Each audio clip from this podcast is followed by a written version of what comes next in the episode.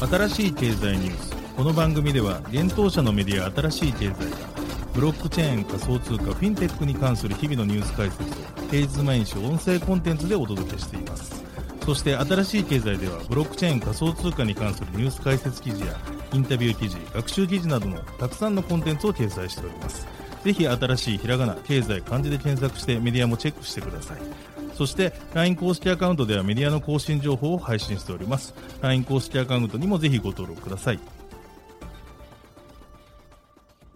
この番組は株式会社フィナンシェの提供でお送りします。フィナンシェはスポーツチームやエンタメプロジェクト、DAO などのトークンを購入して支援ができる新しいクラウドファンディングサービスです。サッカー J リーグ、野球、バスケなどのプロスポーツチームをはじめ映画やアイドル、インフルエンサーなど100以上のプロジェクトのトークンがフィナンシェで購入できます。さらにトークン購入者はプロジェクトに応じたキャンペーン参加や NFT などの特典も。ぜひ iOS や Android でフィナンシェのスマホアプリを入れて新たな応援体験を味わってください。あなたの夢がみんなの財産になるフィナンシェ。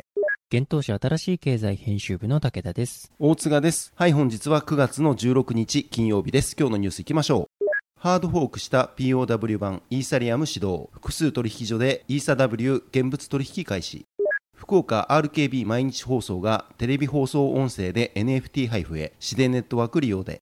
アメリカ上院が SEC ゲンスラ氏を追及。気候変動規制と暗号資産監督体制について。バイナンスラボレイヤー1ブロックチェーンアプトスに追加出資。フォートナイトなどのエピックゲームスストア NFT ゲームブロンコスブロックパーティーを追加へ。SBI デジタルアセットキャピタルマーケットサービスライセンス正式取得シンガポールで。コインベースジャパン、リンク、ENJ、チェーンリンク、エンジンコイン、OMG、イーサリアムクラシック、ベーシックアテンショントークンの5銘柄取扱い開始。楽天、楽天 NFT が暗号資産決済導入へ、メタマスクで。一つ目のニュースは POW 版イーサリアム、イーサ POW 指導、トークンの取引も開始というニュースです。イーサリアムメインネットの大型アップグレード、マージ完了後、残存した POW チェーンを分岐したイーサリアム POW が始動しました。そして日本時間9月15日夕方頃からそのトークンであるイーサ W の取引が複数の取引所で開始されました。マージはイーサリアムのコンセンサスアルゴリズムを POW から POS に移行するアップグレードです。9月15日15時40分頃実行されました。また、イーサリアム POW は今までの POW チェーンでマイニングを行っていたマイナーらが中心となり、POW を維持することを目的として、マージ後に誕生したブロックチェーンです。イーサ POW への対応を表明していた FTX、OKX、バイビットなどの取引所では、15日17時頃から16日にかけて、イーサを保有するユーザーに対し、イーサと同数のイーサ W のエアドロップが行われ、取引が開始されました。15日17時頃に取引を開始した FTX では、取引開始から1時間で1イーサ W が30ドルまで上昇しましたが、こちらの記事執筆時点では10ドルに下落しています。また、クラーケンはイーサ W への対応を未定と発表していましたが、16日にイーサ W の取引を開始しました。こちらは日本を除いています。なお、メタマスクなどの暗号資産ウォレットなどにイーサリアムを保有していれば、イーサ POW チェーンをネットワーク追加することにより、ウォレット内のイーサと同数のイーサ W が送付されていることが確認できます。イーサリアムは今回のマージで PoW から PoS へ移行したことにより、ブロック生成の過程で大量の計算を行うマイニングを行う必要がなくなりました。これにより、多くのコンピュータリソースを有するマイニングプールは、イーサリアムでのマイニングを終了するか、他の PoW チェーンで稼働するブロックチェーンでマイニングを継続するかの2択を迫られることになりました。イーサ POW が公開したマイニングプールリストによると、イーサリアムで第2位の規模を持つ F2 プールをはじめ、2Miners や Nanopool など複数の主要マイニングプールがイーサ POW への移行を表明しているといいます。また一部のイーサリアムマイナーらは2016年にイーサリアムから分岐したイーサリアムクラシックへ移行しており、マージ完了後にイーサリアムクラシックのハッシュレートは約6倍に上昇しています。また、イーサリアムクラシックの価格もここ数ヶ月で2倍以上に上昇しています。なお、イーサリアムが POS へ移行したことにより、世界の電力消費量が0.2%削減されると、イーサリアムの創業者であるビタリク・ブテリン氏が述べています。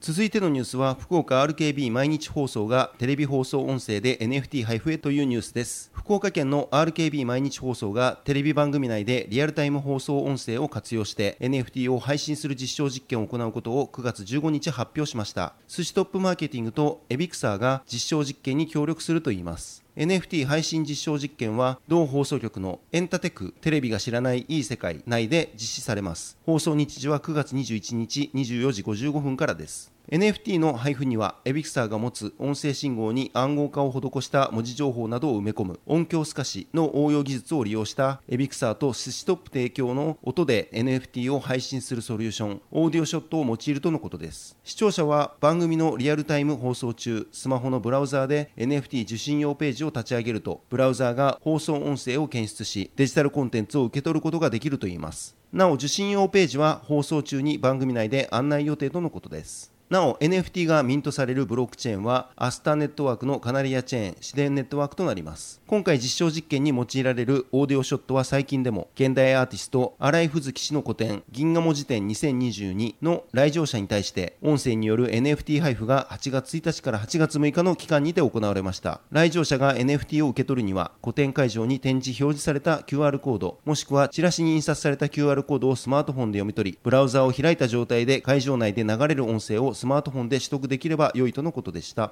続いてのニュースはアメリカ上院気候変動規制と暗号資産監督体制について SEC のゲンスラ氏を追及というニュースです。アメリカ証券取引委員会 SEC のゲイリー・ゲンスラー委員長は上場企業の気候変動リスク情報開示の義務化と暗号資産に SEC の立場について9月15日にアメリカ上院銀行委員会で意見を述べました。通常の監督業務のために同委員会に出席したゲンスラー氏に対し共和党はゲンスラー氏の政策に対する不満をぶつけました。共和党はゲンスラー氏がアメリカ資本市場に対する攻撃的な政策を展開し金融業界に対して敵対的な姿勢をとっていると主張しています。しかし公聴会に先立って発表された事前声明の中でゲンスラー氏はアメリカの資本市場が世界のゴールドスタンダードであり続けるために新しいルールが不可欠であると主張しました。民主党のシェロッド・ブラウン上院議員はゲンスラー氏の野心的な政策を称賛しウォール街とその周辺が文句を言うということはあなたが自分の仕事を遂行できているということです。と述べました。共和党が特に懸念しているのは上場企業に温室効果ガス排出量などの気候関連リスクの開示を義務付ける SEC 規則の草案です。企業団体によるとこれは負担が大きく当局の権限を超えているとのことです。共和党のパット・トゥーミー上院議員は冒頭の発言で投資家にとっては情報そのものよりも情報開示にかかるコストの方が重要だろうと述べました。また同氏は環境保護庁の権限を抑制した最近の最高裁判決を踏まえ SEC は法的な問題に神経質になるべきだと警告し一部の法律専門家は気候変動規制に関する SEC の権限が早まっていると指摘しましたモンタナ州選出の民主党上院議員ジョン・テスター氏も気候変動規制が農家などの中小企業に与える影響について懸念を示しましたこれは上場企業が気候変動リスク情報の開示を義務付けられることによってそのサプライチェーンを構成する中小企業も巻き込まれる可能性があるためですしかしゲンスラー氏は証言の中でこのルールは投資家にとって重要な問題でありながら各企業がバラバラの枠組みの下で開示している情報に必要な明確性と一貫性を提供すると述べその後当局が全てのフィードバックを検討していることを付け加えました。共和党はゲンスラー氏が暗号資産の監視にタカ派的な姿勢を強めているとみて同氏の監督体制に懸念を示しています。ゲンスラー氏は先週暗号資産を扱う企業は複数の SEC 登録が必要で事業を別々の法人に分割する必要があるかもしれないと発言し大きな話題となりました。このような分割は投資家保護を強化し利益損犯を防ぐことができるとゲンスラー氏は述べました。また SEC のスタッフは暗号資産市場への参入に関心を持つ従来の市場仲介者と協力しているとし暗号資産の法案を作成する際に既存の投資家保護を不用意に損なわないよう議会を促しました。一方でトゥーミー氏は SEC が暗号資産市場の規制の明確化に失敗したと主張しました。暗号資産レンディングプラットフォームのセルシウスネットワークとボイジャーデジタルが今年夏に破綻し数千人の個人顧客が資産にアクセスできなかったことについて SEC は何も行動を起こさなかったと非難しました。ゲンスラ氏はまた米国に上場する中国企業の監査に関する米中当局の最近の合意についても慎重な姿勢を示しこの合意は米国当局が実際に中国の監査人を調査することが許される場合にのみ意味があると指摘をしました。もしそうでないのならば約200社が米国での取引権限に直面することになると警告をしています。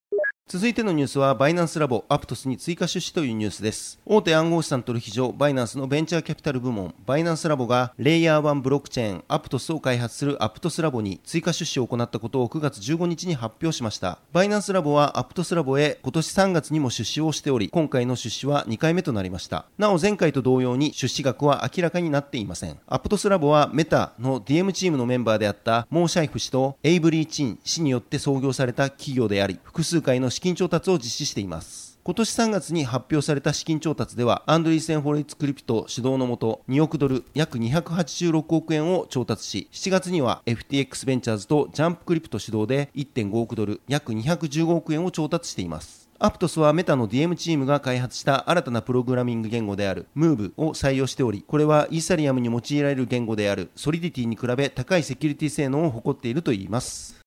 続いてのニュースは、フォートナイトなどのエピックゲームストア、NFT ゲーム、ブランコスブロックパーティーを追加へというニュースです。人気ゲーム、フォートナイトなどを運営するエピックゲームスが、同社のゲームマーケットプレイス、エピックゲームストアに NFT ゲーム、ブランコスブロックパーティーのリストを近日中に開始することが、同ゲームのツイートによって9月15日に明らかになりました。公式サイトでは、サービスが利用できる地域は、北アメリカ、南米、ドイツ、アフリカ、南アフリカを除く、CIS、モルドバを除く、インド、中東、サウジアラビア、東南アジア、タイ、ウクライナと説明されています。現時点で日本は対象外となっております。なお、ブランコスブロックパーティーを運営するミシカルゲームスは6月にこの無料プレイタイトルを今年中にエピックゲームストアに掲載する計画を発表していました。ブランコスブロックパーティーはゲーム開始以来、バーバリー、アタリ、ミュージシャンのデッドマウスなど多くのブランドやアーティストをパートナーに迎え、限定版の NFT をドロップしてきています。ちなみに昨年10月にエピックゲームスの CEO であるティム・スウィーニー氏はブロックチェーン領域への方針についてエピックゲームストアではブロックチェーン技術を利用したゲームが関連する法律に従い条件を開示し適切なグループによって年齢評価されることを条件として歓迎します。エピックゲームスはゲームに暗号資産を使用していませんがテクノロジーと金融の分野でのイノベーションを歓迎しますとツイートしています。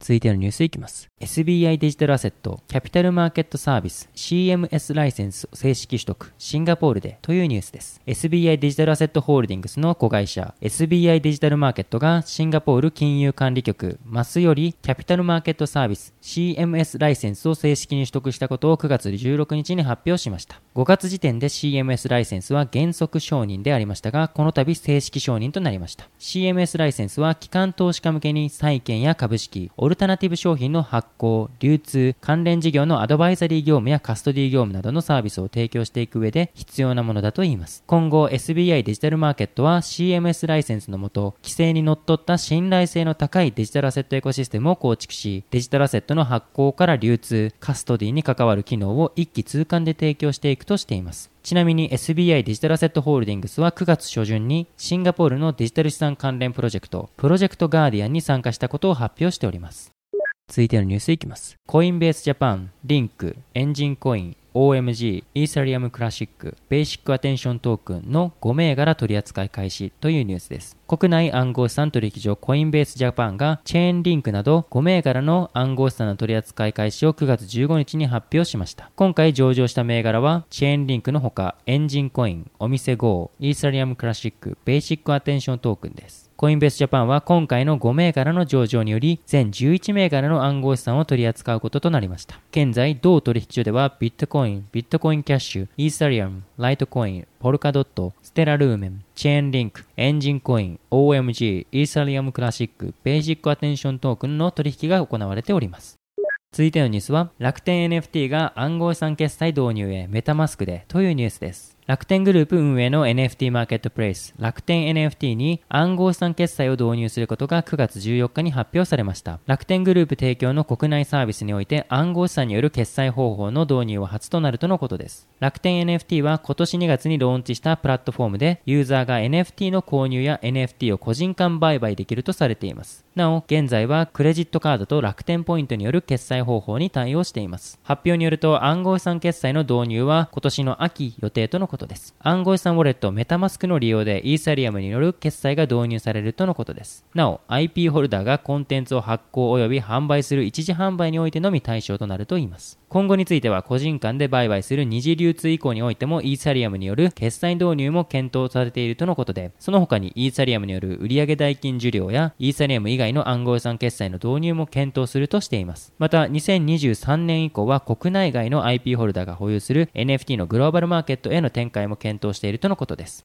はい、本日のニュースは以上となります。このように私たち新しい経済編集部では、ブロックチェーン暗号資産に関するニュースを平日毎日ラジオで配信をしております。本日ご紹介したニュースはすべてサイトの方に上がっております。ぜひサイトの方も見に来てください。新しいひらがな、経済、漢字で検索して見に来ていただければと思います。それでは本日はありがとうございました。ありがとうございました。